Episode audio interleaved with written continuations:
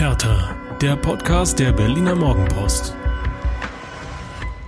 Es ist doch immer wieder schön, sich überraschen zu lassen. Da denkt man, schlimmer kann es nun wirklich nicht mehr werden. Und dann kommt eine Pleite beim Tabellenschlusslicht bei Kräuter Fürth. Und damit ein fröhliches Ha, Ho und Hello zu einer neuen Folge immer härter. Ihr habt es letzte Woche schon gehört, der Kollege Leon Lange hat sich Richtung Krabbeldecke verabschiedet. Das heißt aber natürlich nicht, dass ihr auf eure wöchentliche Portion härter Herrlichkeiten verzichten müsst. Und äh, dafür bin ich heute zur Stelle. Mein Name ist Inga Bötteling und mir steht gegenüber der Kollege Michael Färber. Hallo Ferbi. Ja, hallo Inga, hallo Berlin, hallo ihr da draußen und ähm, ich bin äh, mittelschwer bis ultimativ enttäuscht, dass ähm, diese Chance, die sich geboten hat und die so schnell nicht wiederkommt, wieder nicht genutzt wurde. Hertha hätte den Abstand zum FC Bayern tatsächlich verringern können. Wieder nicht. Ich wollte gerade schon sagen, du hast gehört, ich bin schon dem Galgenhumor äh, verfallen. Ich sehe, du bist äh, nicht weit entfernt von mir. Also anders als mit Galgenhumor, glaube ich, kann man die Situation auch nicht mehr aufnehmen, ähm, wenn man sich da versucht, zu sehr reinzusteigern, zu sehr reinzudenken, zu sehr reinzudenken, dann ähm, ja, dann kann die Sonne draußen scheinen, wie sie will. Es bleibt alles grau in grau im blau-weißen Hertha-Kosmos. Schön gesagt. Wir müssen trotzdem drüber reden, es geht kein Weg dran vorbei. Und ich meine, ihr da draußen habt ja auch eingeschaltet, um euch nochmal so richtig, richtig den Schmerz zu geben vom Wochenende. Also herzlich willkommen dazu. Wir reden natürlich über das Fiasko in Fürth, über die immer prekärere Lage in der Tabelle, über ah, Kritik an Trainer Taifun Korkut und auch geben einen Ausblick auf das Heimspiel gegen Leipzig am kommenden Sonntag. Aber erstmal, Fabi, 1 zu 2 beim Tabellenschlusslicht Kräuter Fürth. Bei mir hinterlässt das vor allem Fragezeichen. Wie ist es bei dir? Jede Menge Ausrufezeichen. Jede Menge. Ausrufezeichen. Ähm, jetzt, jetzt aufhören, äh, zuhören, Leute. Jetzt kommt nein, jemand mit Antworten. Nein, um, um Gottes Willen. Ja, Antworten ist schön, wenn ich die hätte. Aber ähm, ich glaube, ähm, wir müssen das Bochum-Spiel noch ein bisschen mit einpreisen.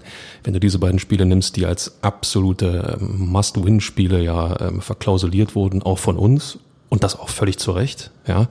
Ähm, und du gehst mit äh, ja mit einem Punkt also ich muss gerade echt nochmal überlegen, ist es wirklich bloß einer? Ja, ja es ist, ist ein einziges Pünktchen von sechs, die man eigentlich hätte einfahren müssen in der Lage. Dann sagt das doch ähm, unglaublich viel aus über den Zustand, ähm, über den sportlichen Zustand von Hertha BSC. Wobei mich nicht nur die Ausbeute sehr ratlos und fassungslos zurücklässt, sondern halt auch einfach die Art und Weise des, der Auftritte. Weil wenn du nur einen Punkt holst, aber dich trotzdem recht teuer verkaufst, dann macht es wenigstens ein bisschen Mut. Aber wenn du dich so präsentierst wie jetzt in Fürth, dann ja, bleibt bei mir wirklich nur Ratlosigkeit zurück. Kann man so sehen, absolut. Ich sage, Muss man aber nicht. Nein, nein, nein, gut. Ähm, ich sage, na klar, du versuchst natürlich in diesen Situationen immer äh, jetzt irgendeinen Strohhalm zu finden, der dich eben nicht gleich untergehen lässt oder in Richtung zweite Liga stürzen lässt, das ist ja klar. Aber ähm, das waren zwei Spiele, wo es im Grunde genommen völlig egal war, wie du spielst. Es ging darum, dass du ein Tor mehr schießt als der Gegner, weil Fußball ist und bleibt ein Ergebnissport und äh, hallo liebe Coaches da draußen, an alle Trainer, ja, es ist immer nur eine Momentaufnahme, aber kurioser die, äh, kurioserweise diese Momentaufnahme am Ende der Saison, die sagt dann doch, eine ganze Menge aus. Und äh, wenn dir Punkte fehlen, es bleibt der permanente Sackerspruch. Wollen Sie, dass wir schön spielen und wieder ausscheiden oder wollen Sie, dass wir den Titel holen? Also insofern auf Hertha umgemünzt.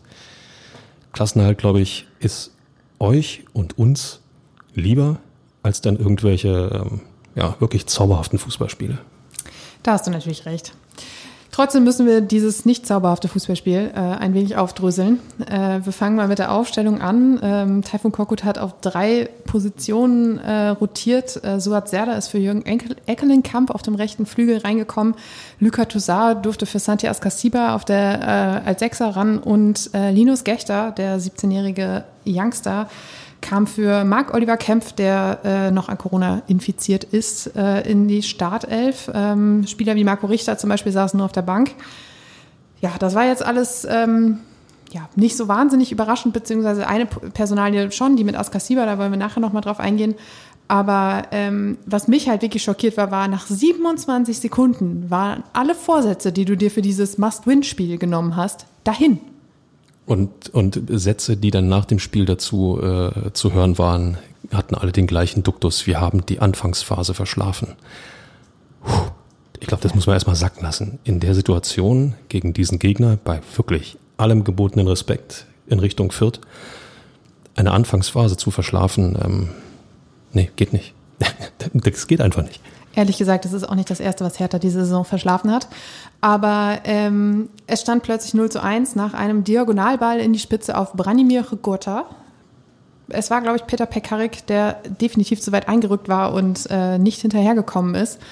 Und schwupps war es da, das früheste Tor der Club, äh, Gegentor der Clubgeschichte. Und äh, ja, wie gesagt, alles, was man sich vorgenommen hat, äh, war dann, stand dann erstmal hinten an wenigstens eins für die Geschichtsbücher. Ja, äh, Kapitel irgendwo äh, kann man dann immer schön nachblättern. Aber gleich in der ersten Situation ähm, äh, ja, war dokumentiert, eine Mannschaft hatte verstanden, was die Stunde geschlagen hat, die andere Mannschaft hatte das nicht. Und äh, das Fürth als abgeschlagener Tabellenletzter nichts mehr zu verlieren hat, mag vielleicht eine Rolle gespielt haben. Ähm, ja, dass man einfach auftrumpft und ab dem ersten Ball alles versucht, irgendetwas versucht und äh, Rekrota hat ja, oh, schwerer Name, Rekrota, ich hoffe, ich habe das richtig ausgesprochen, ähm, hat ja auch keinen Zweifel daran gelassen, dass er das Tor machen will. Und äh, das ist so ein Punkt, der, der dann, ähm, ja, wieder diese Fragezeichen hat, die du vorhin angesprochen hast. Ja, und danach ist ja eigentlich der Moment, in dem du dann zeigen musst, dass du da bist, dass du die Mentalität hast, um das Ganze jetzt irgendwie noch wieder in gerade Bahnen in die Erfolgsspur zu lenken. Aber ich hatte den Eindruck, da war kein Aufbäumen, keine Leidenschaft, kein Trotz. Man hat irgendwie ein bisschen was versucht nach vorne, gerade so Ishak Belfodil, ich glaube, es war irgendwie die 13. Minute, der ist wirklich im Alleingang da nach vorne. Dann leider verzogen, links vorbei. Es war so ein bisschen wie, wie so eine Mischung aus Mut und Verzweiflung, aber er hat wenigstens was versucht, aber so richtige Torgefahr kam einfach nicht dabei rum. Und so, so ging es dann halt auch irgendwie weiter. Also dann musste Hertha sogar noch Glück haben, als Linus Gechter in der 18. Minute den Ball von der eigenen Linie kratzte, weil Schwolo schon geschlagen war in der 34. gab es ein Scheibenschießen vor dem eigenen Tor nach einer Ecke. Da äh, schmiss ich erst Luca Tosar dazwischen, kurze Zeit später noch Mittelstädt. Also ich habe Gräuter führt wirklich noch nie so offensiv gesehen und so offensiv aktiv in, in, dieser Saison. Und das sagt eine Menge über den Gegner aus, oder? Ja, absolut. Und bei Hertha Tohu war Bohu. Wie schreibt man das? Mit T, richtig. Mit D. Ähm, Lothar Matthäus, so schreibt man das mit D, Doverbu. äh, nein, aber äh, du, hast, du hast vollkommen recht und ähm, du hast zwei Namen angesprochen, ähm, die äh, ja total signifikant auch für mich sind. Ishak Belfodil, ähm, aufmerksame Hörer werden sicherlich bemerkt haben, dass, dass ähm, ich selten ein negatives Wort über Ishak Belfodil ähm, ja, gelassen habe, hier gelassen habe, weil er weil er doch immer wieder die kämpferische Komponente hat, auch die Zielstrebigkeit hat einen gewissen Torinstinkt hat, aber wenn schon ein solch im Grunde genommen erfahrener Spieler eigentlich eine Säule des Teams in der Situation ähm, ja den Ball nicht aufs Tor bringt, sondern daneben bringt. Ja, aufs Tor kann immer noch ein Torwart ähm, aus Versehen dazwischen stehen, aber er bringt ihn nicht aufs Tor. Das sagt viel über die Psyche aus. Und äh, jetzt brechen wir mal eine Lanze für Linus Gechter. Ey, dieser junge Bursche, was der dann tatsächlich auch reingelegt hat in die Partie, ähm, da kann sich der eine oder andere etablierte ein Scheibchen von abschneiden. Da werden wir nachher auch noch mal ein bisschen näher drauf eingehen, weil der tatsächlich eine recht zentrale Personalie war am Samstag. Äh, ich fand es noch ganz interessant, dass Taifun Korkut ähm, am Sonntag nach dem Spiel gesagt hat, dass, oder das hat ihn einfach sehr gestört, dass er in der Halbzeitpause ziemlich viel aufarbeiten musste, was in der ersten Halbzeit schiefgegangen ist.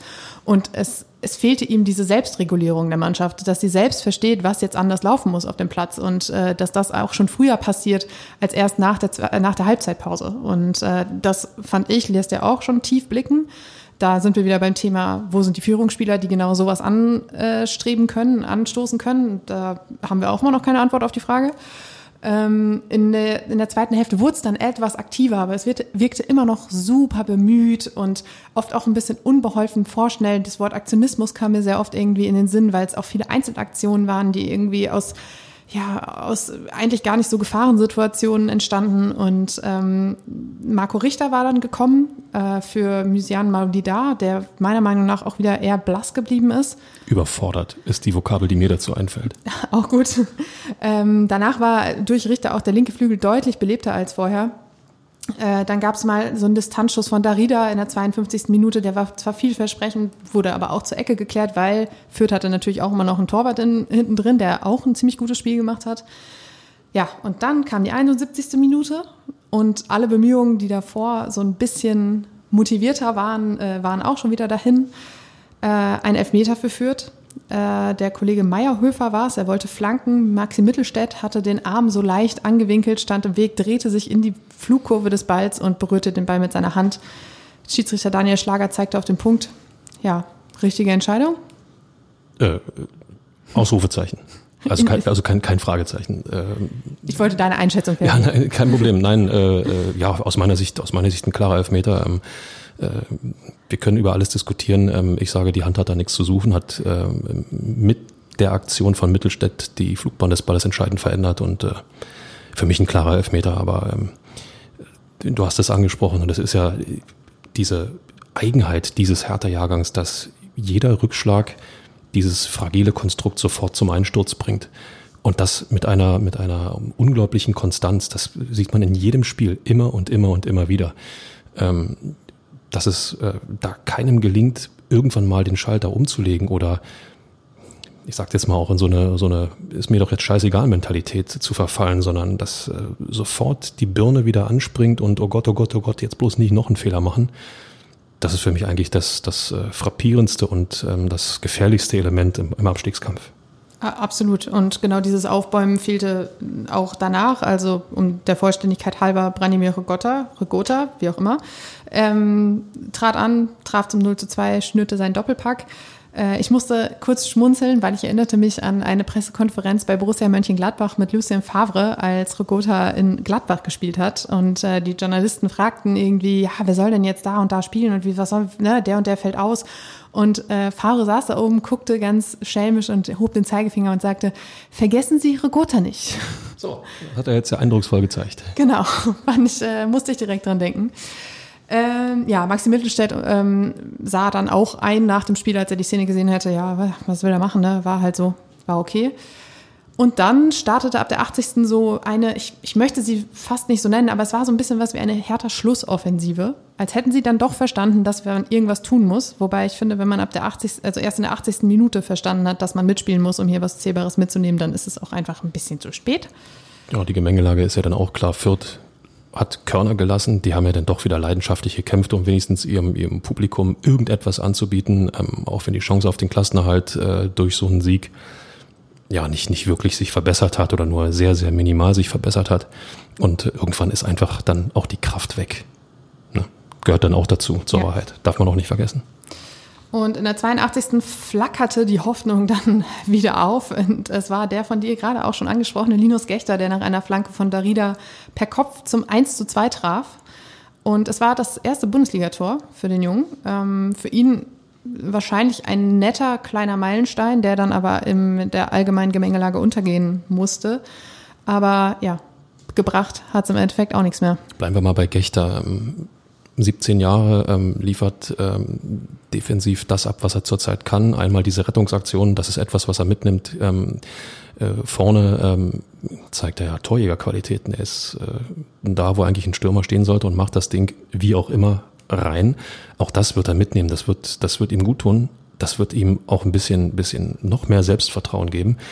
Aber ich könnte mir vorstellen, dass ähm, ja, Linus Gechter in den letzten, im letzten Saisondrittel noch einige Male gebraucht wird in der, in der härter Defensive. Insofern, ähm, das versuchen wir mal, ihr wisst, positiv. Wir versuchen das mal als, als kleines Element mitzunehmen. Als feststand, dass äh, Kempf ausfallen würde in Fürth, war äh, Taifun Korkut auch sofort bei Gechter und hat halt auch gesagt, er hat in den letzten Wochen so gute Trainingsarbeit geleistet, ich habe überhaupt keine Bauchschmerzen, den auf, aufzustellen. Und ich finde, das hat er halt auch unterstrichen, weil er war definitiv kein großer Fehlerherd in dieser ganzen Geschichte. Ähm, Stichwort Fehlerherd. Ähm, ihr habt letzte Woche auch, äh, war es letzte oder vorletzte Woche, ich weiß es schon fast gar nicht mehr, ähm, öfter über den Kollegen Alexander Schwolo gesprochen, der sich nicht unbedingt mit Ruhm bekleckert hat und mit seinen Leistungen. Ähm, wie hast du es jetzt wahrgenommen? Also ich fand, es war durchaus eine, eine Steigerung. Nennen wir es Stabilisierung. Oder so, auch ein schönes Wort. Nennen wir, nennen wir es Stabilisierung. Ähm, ja, also die Niederlage an Schwolo festzumachen, nein, nein, nein.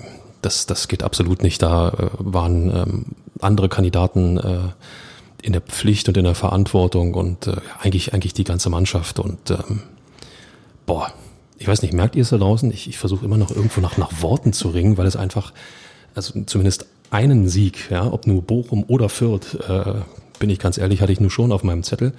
Aber den kann ich jetzt echt getrost in den Müll werfen. Komm, ich kann dir helfen mit der, äh, bei der Wortfindung. Ich zitiere die Fans von Hertha nach dem Spiel, während des Spiels. Wir haben die Schnauze voll. Kann ich verstehen. Ich auch. Es gab äh, direkt nach Abpfiff ein bisschen Redebedarf. Ähm, ein paar Spieler haben sich tatsächlich auch in die Gästekurve gewagt. Maxi Mittelstädt habe ich da gesehen. Ähm, ich glaube, Ishak Belfodil war es auch. Was da jetzt ausgetauscht wurde, war sicherlich nicht so wahnsinnig nett, aber auch nicht ja, ich glaube, den Fans ging es da auch nicht viel anders. Also man war auch ein bisschen ratlos angesichts dessen, was man da gerade miterleben musste. Und ja, jetzt bleibt der Eindruck, dass äh, es absolut nicht reicht so, dass vor allem die Rädchen in der Offensive, die wirklich ja schon so gut funktioniert haben, wie beispielsweise Ende Dezember, plötzlich einfach nicht mehr greifen. Und äh, ja. Und nu, Fabi?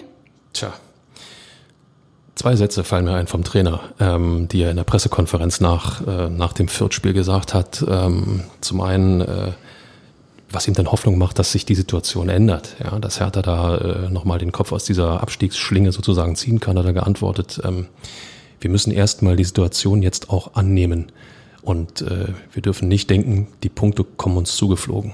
Und wer jetzt denkt, dass wir jetzt einen Schnipsel von der vergangenen Woche vom Podcast eingefügt haben, ähm, nein, nein. Ähm, Nochmal, diese beiden Sätze hat er nach dem Spiel in Fürth gesagt und exakt so hat er sie auch nach dem Unentschieden gegen Bochum formuliert. Ähm, boah, ist für mich eine Bankrotterklärung, tut mir leid. Ja, es hinterlässt zumindest den Eindruck, dass auch er nicht mehr so richtig wirklich weiter weiß, weil ähm, dass es innerhalb einer Woche nicht in den Köpfen der Spieler angekommen ist, in welch prekärer Situation man sich befindet, ist halt auch schon, geht langsam, aber sicher auch Richtung Armutszeugnis, weil er selbst hat am Sonntag auch noch gesagt, er kennt diese Situation, in der sie sich jetzt befinden und er hat auch Spieler, die wissen, was es bedeutet, in dieser Situation zu stecken, was Abstiegskampf bedeutet. Jetzt frage ich mich, welche Spieler sind das? Also es haben zumindest nicht viele gezeigt, dass sie wissen, was es jetzt braucht. Na, im Grunde genommen ist es ja, sind es ja alle bei Hertha. es klingt jetzt echt ähm, fatal, aber auch in der vergangenen Saison äh, erinnern wir uns, äh, ja, ging es ja nur noch um den Klassenerhalt, äh, die Corona-Pause, die die Mannschaft getroffen hatte und dann dieses Strafeprogramm auf der Zielgeraden, was die Truppe ähm, äh, ja, bravourös gemeistert hat, muss man einfach nochmal sagen. Ähm, meine Befürchtung ist, äh, dass tatsächlich immer noch nicht jeder äh, in der Mannschaft, im Kader wirklich erkannt hat, was die Stunde geschlagen hat. Und ähm, da steht dann Vladi Darida nach dem Spiel äh, ringt ebenfalls nach Worten, um das gerade eben gezeigte irgendwie zu erklären, aufzuarbeiten und wird dann gefragt, äh, eine ganz einfache, gerade Ausfrage, steht da eigentlich noch eine Einheit auf dem Platz? Und er überlegt. Jetzt kann man ihm sagen, okay, er sucht einfach nur nach den richtigen deutschen Worten. Ja, Darida, ähm, Tscheche, da kann man schon mal überlegen, wie sage ich es jetzt im Deutsch tatsächlich richtig. Meine Interpreta Interpretation ist da, ist da eine völlig andere. Er wusste genau, was er sagen will. Er hat bloß überlegt, kann er es sagen und wie sagt er es? Denn also ein Ja kann es nicht sein. Das Nein wollte er nicht geben. Also hat er sich diplomatisch aus der Affäre gezogen und hat gesagt, wir müssen mehr machen. Ähm, verbunden mit einem kleinen Seufzer. Du, verbunden mit einem kleinen Seufzer. Brillant beobachtet, Inga. Und äh, boah, also wenn solch erfahrene Leute so reagieren nach einem solchen Spiel, nach solchen zwei Spielen, und du hast dann äh, ja eigentlich keinen Trainer, der in der Lage ist, äh, zumindest die Truppe für, für solche Spiele oder dann auch für die, für die Schlussphase, für, die, für das letzte Saisondrittel so einzuschwören, dass wenigstens eine funktionierende Mannschaft oder ein Team auf dem Platz steht. Ich mache mir Sorgen. Ich sag's, wie es ist. Ich bin da ganz bei dir, ähm, zumal du gerade gesagt hast, äh, die Protagonisten standen um Worte ringend vor den diversen Mikrofonen und man hatte immer auch so das Gefühl, niemand wollte jetzt irgendwelche Floskeln bemühen, weil sie genau wussten, wie inhaltsleer das ist, ähm, mindestens genauso inhaltsleer wie der Auftritt. Und ähm, dass deshalb halt dieses Worteringen auch einfach zustande kam, weil sie wahrscheinlich auch genauso wenig wussten wie wir, was sie noch sagen sollen. Jetzt stehst du nämlich als 14. mit 23 Punkten da, hast nur noch ein Zählerchen Vorsprung, ein mickriges Zählerchen auf Relegationsrang 16 ähm, ja, letzte Woche habt ihr hier schon gesprochen unter dem Titel Willkommen im Abstiegskampf. Das äh, kann man jetzt nur ungefähr dreifach unterstreichen mit acht Ausrufezeichen dahinter. Äh, du hast es vorhin schon gesagt, das waren zwei Must-Win-Spiele, du hast nur einen Punkt geholt. Ähm, der Glaube an Besserung schwindet allmählich. Und jetzt, jetzt kommen halt auch noch, um äh, Taifun Koko zu zitieren, richtig harte Brocken. Und zwar mit Leipzig, Leverkusen und Frankfurt. Tja, herzlichen Glückwunsch. Ähm es ist ja auch, äh, auch, auch da, es ist der Versuch positiv. Also man, man, man versucht es ja immer wieder. Ja? Mannschaften, die dann eher äh, aufgefordert sind, das Spiel zu machen, geben ja auch immer wieder Platz für eigene Kontersituationen. So. Mehr positive äh, Vibes kann ich nicht gerade nicht verbreiten. Ähm, das, was Hertha jetzt vor der Brust hat, ist tatsächlich, ähm, da sind drei echte Hausnummern, das muss man einfach so sagen. Die Gegner, die ähm, äh, fußballerisch limitierter waren, nochmal bei allem Respekt, aber es gibt, es gibt ja Gründe. Ich muss mich kurz nochmal äh, korrigieren, es ist nicht Leverkusen, sondern Freiburg. Es sind Leipzig, Freiburg und Frankfurt. Das macht die Sache nicht besser. Nee. ähm, ähm, wo war ich? Ähm, ja, also das sind, das sind echte Hausnummern, die Gegner, die spielerisch so ein bisschen limitiert waren. Ähm, bei allem Respekt, die aber dann äh, die Leidenschaft auf den Platz bringen. Ähm, ich meine, Bochum lebt ja durch die Leidenschaft, die sie auf den Platz bringen und äh, stehen deswegen in der Tabelle eigentlich ähm, total sicher da für einen Aufsteiger. Ähm, und wie gesagt, Fürth mit, mit dem Duktus, wir haben eh nichts mehr zu verlieren. Auch das sagen wir eigentlich seit, seit Wochen gebetsmühlenartig. Dann musst du als Hertha BSC im Minimum genau diese gleiche Leidenschaft und diese ja, körperliche Entleibung auf den Platz bringen. Aber das sehe ich nicht. Ich sehe immer noch, dass versucht wird, irgendwelche fußballerischen Lösungen zu finden. Denkt bitte an Per Mertesacker. Die Eistonne. Ähm, bei mir sind halt vor allem zwei Fragezeichen geblieben und zwar ähm, eins hinter ein paar Personalentscheidungen. Äh, Santiago Escasiba saß auf der Bank, äh, hatte eigentlich aus äh, gemeinsamen Stuttgart-Zeiten immer noch so ein, so ein bisschen, ja, eigentlich ein gutes Standing bei Taifun Korkut, man kannte sich. Er ist bekannt als ziemlich ehrgeiziger Kämpfer, der sich auch wirklich reinbeißen kann in solche Spiele. Das ist ja auch wirklich, eine, also ich finde, die Tugend, die es jetzt irgendwie braucht. Stattdessen spielte Lucas Toussaint, der in den letzten Wochen eher mit Fehlereinfälligkeit äh, ja, Aufmerksamkeit erzeugte. Äh, dazu kam eine etwas merkwürdige Erklärung über diesen äh, Wechsel. Und zwar sagte Korkut, ähm, ja, äh, Lüke hatte in den letzten Wochen auch gut trainiert und ähm, er braucht ja auch Spielpraxis, um irgendwie wieder mehr Sicherheit zu bekommen und äh, dann ja auch noch mit seinen ganzen privaten Problemen. Und dann denke ich, okay, aber der Abstiegskampf ist definitiv kein Auffangbecken für ähm, ja, schwierige Lebenssituationen oder was auch immer oder für Spielpraxis sammeln. Ja, wir reden ja über Profifußball und äh, die Erklärung äh, passt ja auch zu der Erklärung von, der, von, von dem, ähm, ja, dem Bochum-Spiel, warum Suazerda nicht von Anfang an ja. gespielt hat. Auch da hat er, hat er Trainingsleistungen angeführt ähm, und hat äh, einen, eigentlich den Spieler, der in den letzten Wochen noch mit am konstantesten war, einfach mal aus dem Rennen genommen und ähm, hat er somit äh, seiner Mannschaft somit ein bisschen Stabilität einfach genommen. Und das gleiche jetzt, jetzt mit Askasiba. Ich meine, wenn dieser Bursche loslegt, da bleibt kein Auge trocken und, und ähm, du musst den eigentlich auch nach Abpfiff noch stoppen, weil er immer noch weiter kämpft und immer noch weiter versucht, irgendwelche Bälle zu generieren, abzugrätschen, äh, um jetzt mal im American Football zu bleiben, Raumgewinne zu generieren. Ähm, und er lässt ihn draußen und begründet das mit, mit besseren Trainingsleistungen. Ähm, sorry, jetzt ist kein Zeitpunkt mehr, um Spielpraxis zu sammeln. Inge hat's gesagt, ja. Es ist kein Zeitpunkt mehr, um, um äh, Spielszenarien einzustudieren. Jetzt ist Zeit, um den Kopf frei zu pusten, um elf Mann als geschlossene Einheit auf den Platz zu kriegen und alles rauszuhauen, was geht. Eigentlich ist es ganz einfach und doch so schwer. Und genau aus dem Grund fand ich es nämlich auch etwas schwer nachvollziehbar, dass auch Marco Richter äh, erstmal nur auf der Bank saß, weil auch er irgendwie immer einer ist, der die Mannschaft so ein bisschen aus seiner Lethargie reißen kann. Das hat er in der Hinrunde öfter mal gezeigt, dass er wirklich jemand ist, der dann auch vorangeht, der immer wieder anrennt, der zeigt halt, Leute, das ist der einzige Weg, den wir jetzt gehen müssen und äh, anders kommen wir hier nicht wieder raus. Auch er halt auf der Bank und später dann immerhin so ein teilbelebendes Element. Also ja, das ließ mich etwas ratlos zurück. Und äh, das zweite meiner sehr großen Fragezeichen steht halt hinter Taifun Korkut selbst. Ähm, es ist wirklich die Frage, ihr habt letzte Woche auch schon über ihn gesprochen, über seine Position und Rolle. Ist er der richtige Mann und um den Karren aus dem Abstiegssumpf zu ziehen? Ich, er selbst ist, ist total überzeugt davon. Auch er äh, stand Sonntag dort und hat gesagt, ich mache diesen Job mit Leidenschaft. Von daher weiß ich, wo ich jetzt ansetzen muss, um die Mannschaft wieder auf den Weg zu bringen. Und meine Aufgabe ist es, daran zu arbeiten, dass es besser wird. Ja. Er schön umrissen. Ähm, bisher hat das bloß nicht zum Erfolg geführt. Und auch das ist, ist nicht nur ein Teil der Wahrheit, das ist die Wahrheit.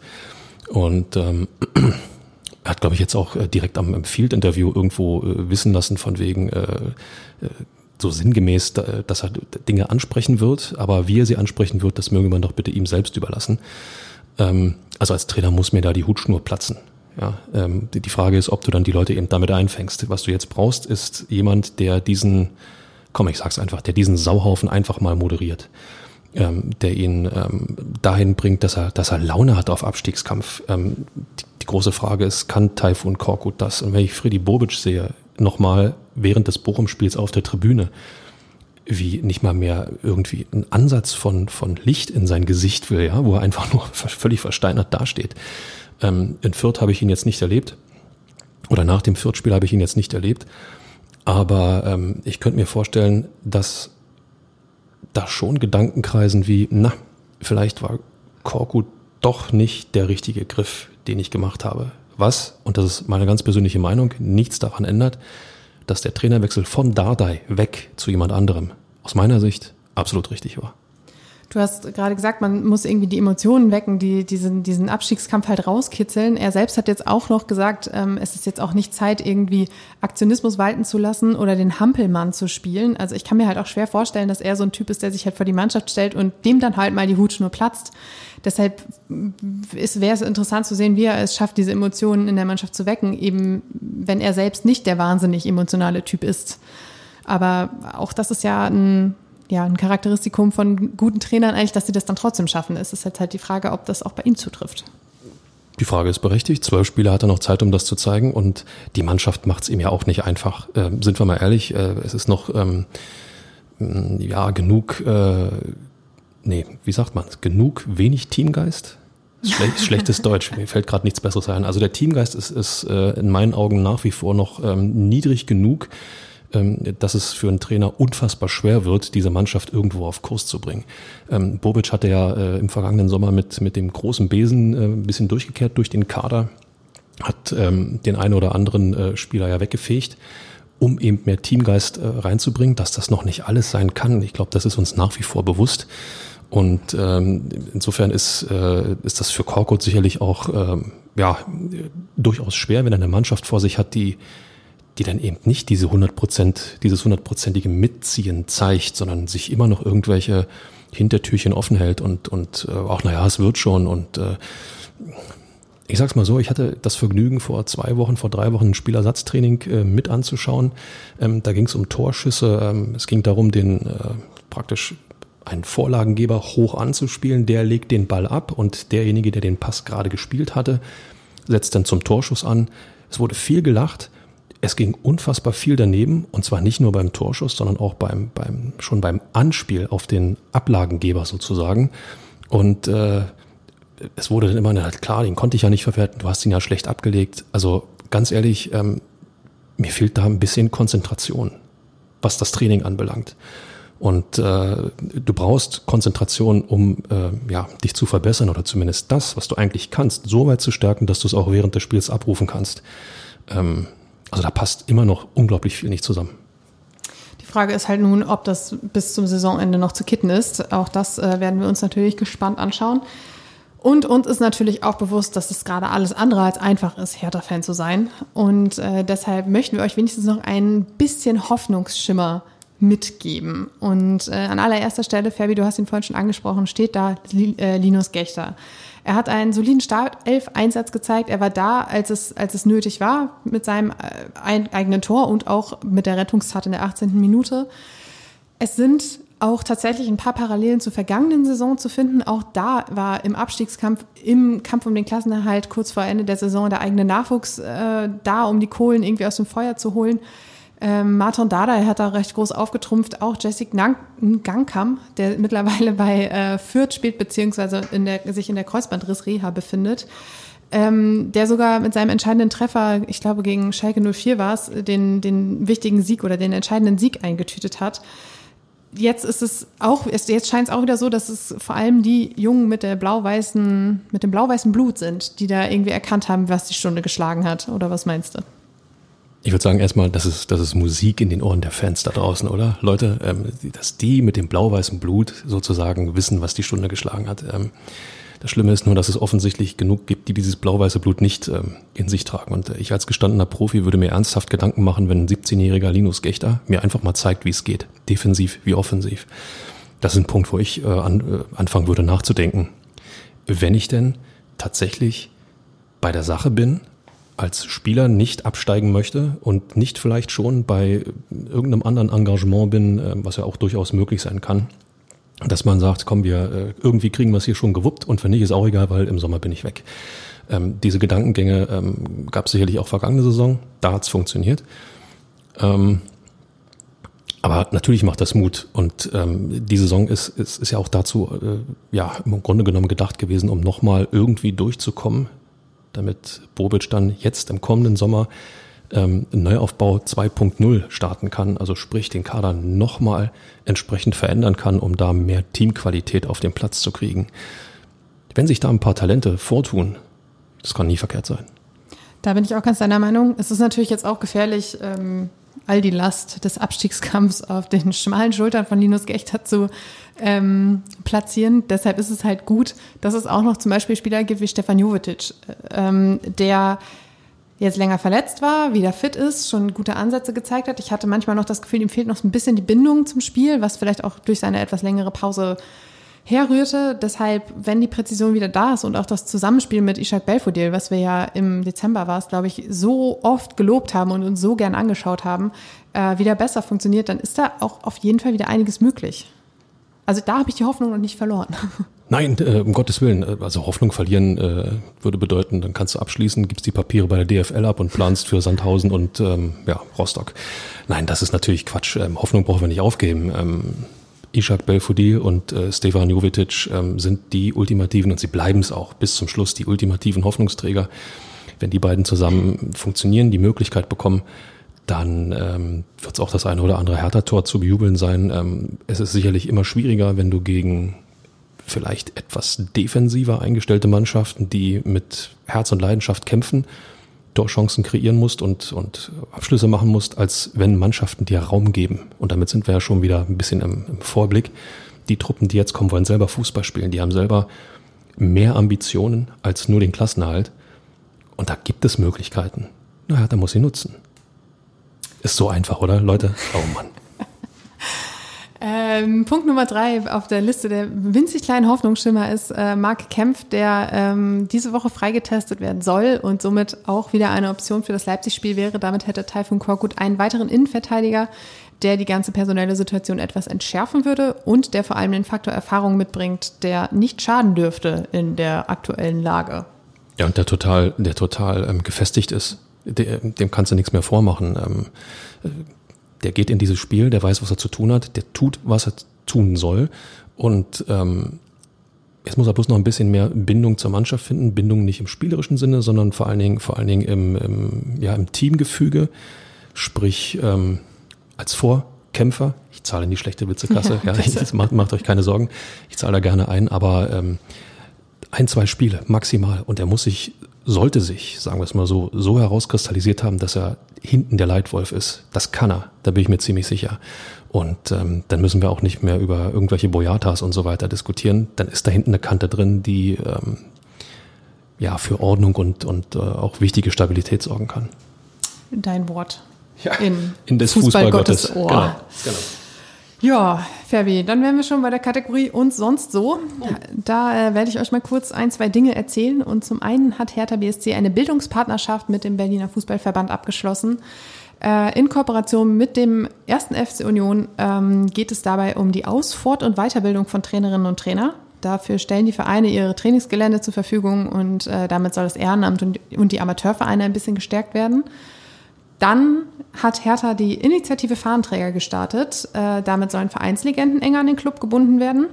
Ähm, vor allem für die Außendarstellung und die Kommunikation äh, ja, genutzt werden. Hört sich vielleicht ein bisschen böse an, aber ihr wisst, was ich meine.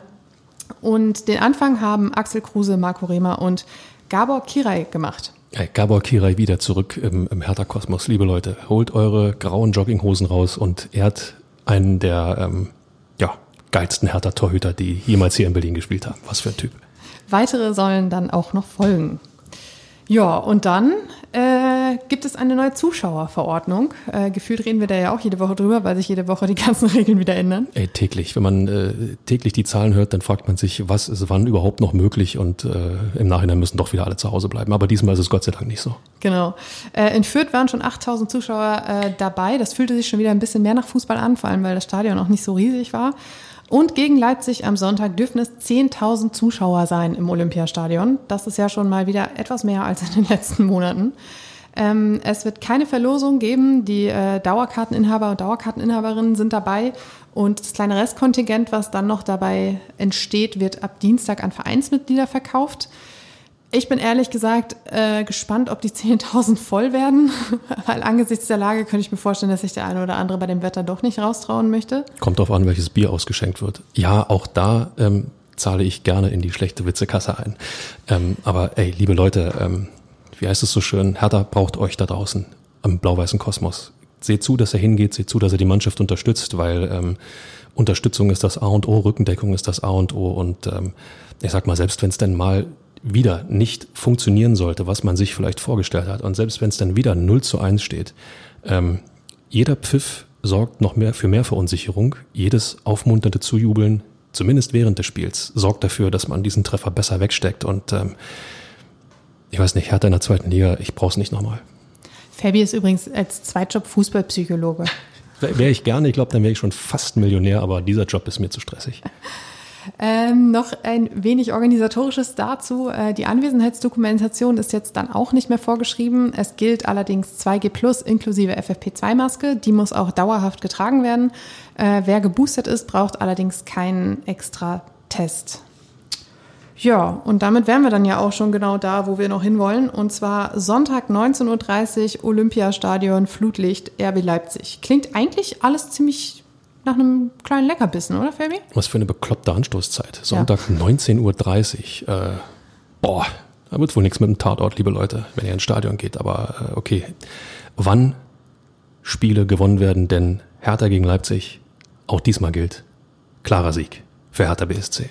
Okay, dann klarer Sieg für. Oh, oi, oi. Ähm, dann komme ich jetzt mal als kleine Spielverderberin um die Ecke.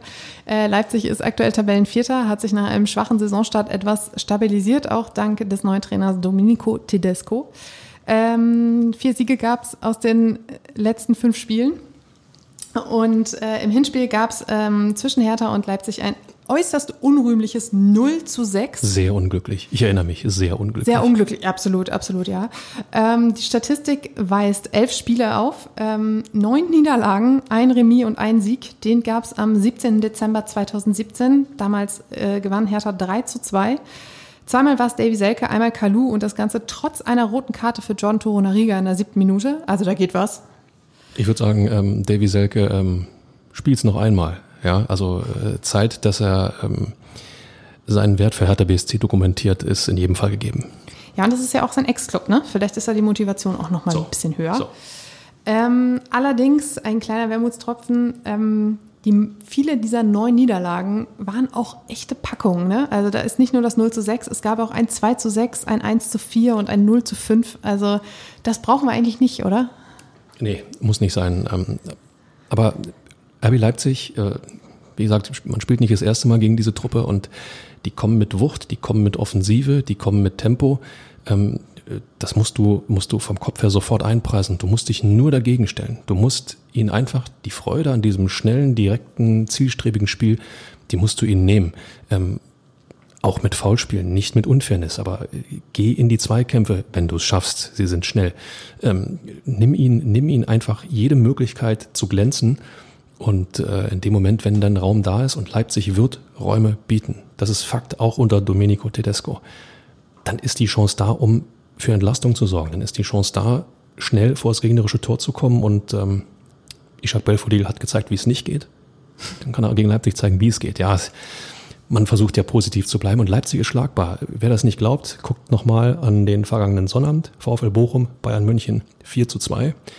Und gefühlt war es eigentlich ein 7 zu 2. Ja, Bochum hat die Bayern in der ersten Halbzeit ähm, auseinandergenommen. So. Hängt auch mit der Tagesform des Favoriten zusammen. Wird bei Hertha Leipzig genau das gleiche sein, aber es gibt keinen Grund, den, den Sand in den Kopf zu stecken. Und das ist von angesprochen, es ist äh, fast zur allerbesten Tatortzeit, also spricht doch eigentlich alles dafür, dass es äh, ein sehr spannendes Spiel wird und eben nicht am Ende mit so einer krassen Packung ausgeht. Tatort Olympiastadion und 10.000 sind dabei. Ich finde, das klingt nach einem guten Rezept für einen gelungenen Fußballabend. Und damit, äh, ja, du hast es schon gesagt, äh, klarer Sieg für Hertha. Ich bleib dabei. Ähm, nochmal, äh, Pessimismus verbreiten die Jungs alleine. Ich bleib optimistisch. Klarer Sieg für Hertha BSC. Wir müssen halt irgendwann auch mal was einführen dafür, dass du immer klarer Sieg für Hertha tippst und endlich Woche für Woche daneben liegst. Ich kann das. Ich kann das, okay. Ich möchte mich diesmal nicht festlegen. Ähm, ich, ich werde vor Ort sein und mir das ganze Geschehen anschauen und äh, ich finde, damit bin ich schon genug gestraft. Ähm, jedenfalls ähm, sind wir am 21. Februar wieder für euch da, also nächsten Montag ähm, und in der Hoffnung, dass wir dann deutlich mehr Optimismus versprühen können, dass wir deutlich positiver reden können. Und äh, ja, bis dahin bedanke ich mich bei dir, Fabi. Ähm, Sehr gern. Ich bedanke mich bei euch da draußen fürs Zuhören und äh, ja, bleibt gesund, bleibt äh, optimistisch und bis nächste Woche.